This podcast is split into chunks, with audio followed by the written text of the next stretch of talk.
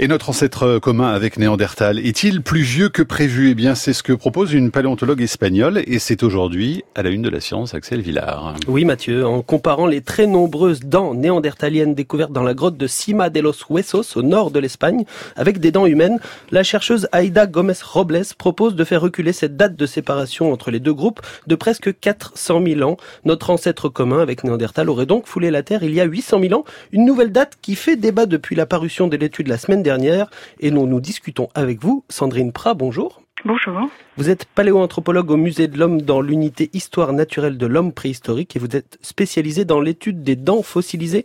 Tout d'abord, que pensez-vous de cette méthode de datation exclusivement dentaire de l'ancêtre commun proposée par cette chercheuse? Vous faites partie des convaincus par l'étude? Euh, oui, plutôt, parce que c'est une étude euh, très intéressante euh, d'Aïda Gomez, car elle utilise pour la première fois la forme des dents pour estimer une date de divergence entre deux espèces. Donc ici, c'est les néandertaliens et les hommes modernes. Et c'est vrai que souvent, on utilise plutôt les données génétiques pour faire ce, type d'estimation. Donc c'est intéressant d'utiliser un nouveau cadre, donc les dents dans ce cas-ci. Alors pourquoi est-ce que l'étude est, très critiquée depuis la semaine dernière et sa parution? Il y a beaucoup de voix qui s'élèvent contre. Alors les critiques, elles vont par rapport au fait que, que l'auteur considère que les, le rythme d'évolution est, est, identique chez toutes les espèces de la ligne humaine pour les dents. Donc euh, Aïda se base sur ses propres travaux mhm. qui ont montré euh, cela, en effet, euh, qu'il y avait un, un taux constant euh, au cours de l'évolution pour, pour, au niveau des dents en tous les cas. Sandrine Prat, justement, une, une dent d'Homo sapiens, si on regarde sur un temps très très long, est-ce que c'est exactement la même ou est-ce qu'on va trouver justement beaucoup de différences? Alors les dents d'Homo sapiens, en fait, compte, rentrent quand même dans la variabilité euh, des, hommes actuels. Hein. Donc il y, a, une variabilité qui peut être assez forte, mais il n'y a pas de grande distinction, on va dire, euh, entre les premiers Homo sapiens et, nous. En revanche, il y a des distinctions entre les dents de néandertaliens euh, et nos dents. Alors quelles sont les différences principales entre une dent typiquement néandertalienne et une dent typiquement sapiens? Alors les dents néandertaliennes, par exemple, ont ce qu'on appelle les incisives en pelle, ce qui fait que vous avez une concavité à l'intérieur. Euh, donc les incisives, c'est les dents euh, antérieures. Mmh. Euh, il y a d'autres caractères également sur les molaires chez les néandertaliens qu'on n'a pas chez, chez, les hommes modernes. Est-ce qu'on a le même nombre de racines, par exemple? Pour les racines, bah, il y a une petite variabilité, mais globalement, il n'y a pas forcément de, de grandes différences. Euh, ça va être plutôt pour d'autres taxons. On a des différences entre nombre de racines euh, de, de prémolaires notamment, et ce qui était notamment mis en avant sur euh, l'Usoniensis il y a quelques semaines. Alors là, là, cette chercheuse propose de faire reculer de 200 à 400 000 ans la date de séparation entre les deux groupes. pourquoi est-ce que c'est important et, qu'est-ce que ça changerait dans l'histoire de la lignée humaine? Alors, c'est 400 000 ans au maximum, on va dire. Donc là, ça fait euh, une, date de divergence donc avant 800 000 ans, euh, ce qui implique que les Homo heidelbergensis, qui étaient considérés comme les candidats euh, probables de, des ancêtres communs des Néandertaliens et, des hommes modernes, ne soient plus ce, candidat potentiel, puisqu'ils sont légèrement postérieurs à, 800 000 ans.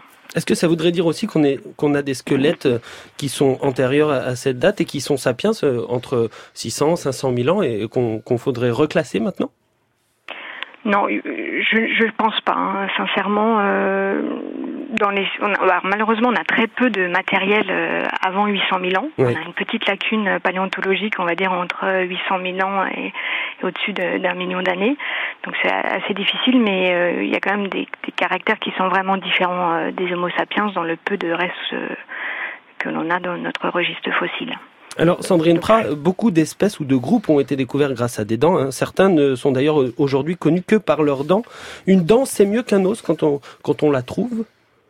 Alors c'est pas forcément mieux, mais en fin de compte c'est l'élément qui se conserve le plus, donc c'est l'élément qu'on va retrouver le plus sur le terrain, notamment en Afrique par exemple.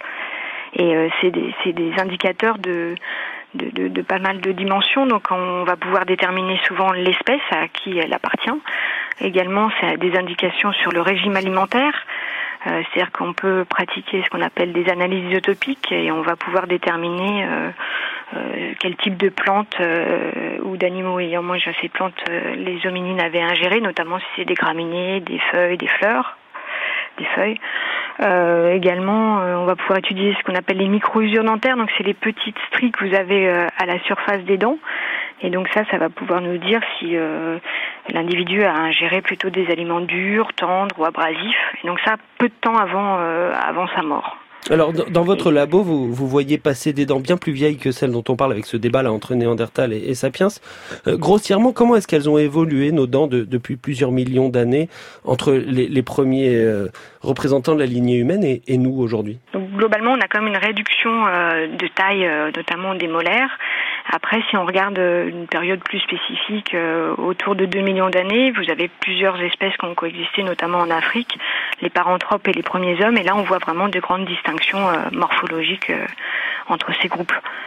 Et le, le, critère, c'est quoi? C'est le régime alimentaire euh, toujours qui conditionne? Pas forcément, parce que là, dans le cas dont, donc les paranthropes et les premiers hommes, euh, donc on se rend compte qu'en effet leur morphologie est différente, mais il est fort probable qu'ils aient quand même eu un régime alimentaire assez proche.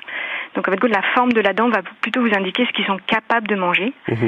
Euh, plutôt que ce qu'ils mangent réellement. Donc ce qui est intéressant, c'est de coupler différents types d'analyses pour voir ce qu'ils ont été capables, donc peut-être des sources de nourriture de repli quand la nourriture préférentielle n'était pas là, et voir ce qu'ils ont réellement euh, mangé euh, au cours de leur vie.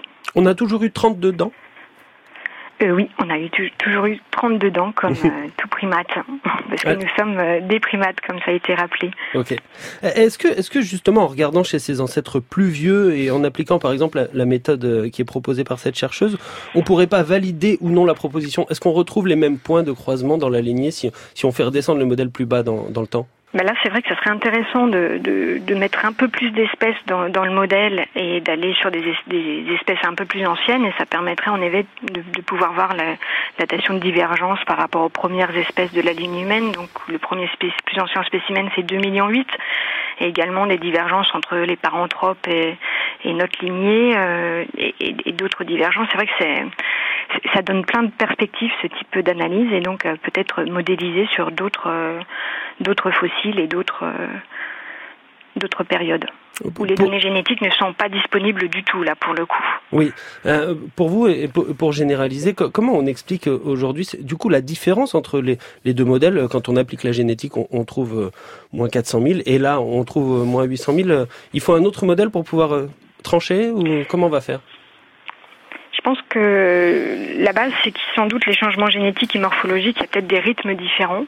Euh, je ne suis pas sûre qu'on va pouvoir trancher. Euh, je pense que c'est c'est deux modèles complémentaires. Donc après, il faut qu'il y ait des, des, discussions entre les différentes disciplines pour pouvoir euh, voir comment on peut mettre tout ça dans le même schéma. Mhm. Mais il n'y a pas forcément une, une antinomie euh, euh, entre, les, entre les deux types d'analyse. En tout cas, c'est la, la, science en pleine discussion, là, Alain Prochian. Hein. Encore un, un, exemple de plus Oui, c'est fascinant. Je trouve ça incroyablement intéressant. Toutes les questions de datation, de toute façon, en, en paléoanthropologie, sont déterminantes. Vous voyez comment euh, Jean-Jacques Hublin, euh, récemment, a fait recueillir, reculer l'âge de Sapiens de, de, de 100 000 ans. Oui. Si le, la séparation avec euh, Néandertal est plus ancienne, ça laisse encore de la marge pour Sapiens euh, pour vieillir. Mm, c'est ça. Est-ce que vous avez étudié les dents de singe d'ailleurs euh, pour les comparer Non, malheureusement, je, je, suis plutôt du côté de la biologie moléculaire et de la génétique. Allez, merci beaucoup en tout cas Sandrine Prat. Vous êtes paléoanthropologue au musée de l'homme dans cette unité Histoire naturelle de l'homme préhistorique. Merci pour cet éclairage et puis Axel, on se retrouve demain. À demain Mathieu.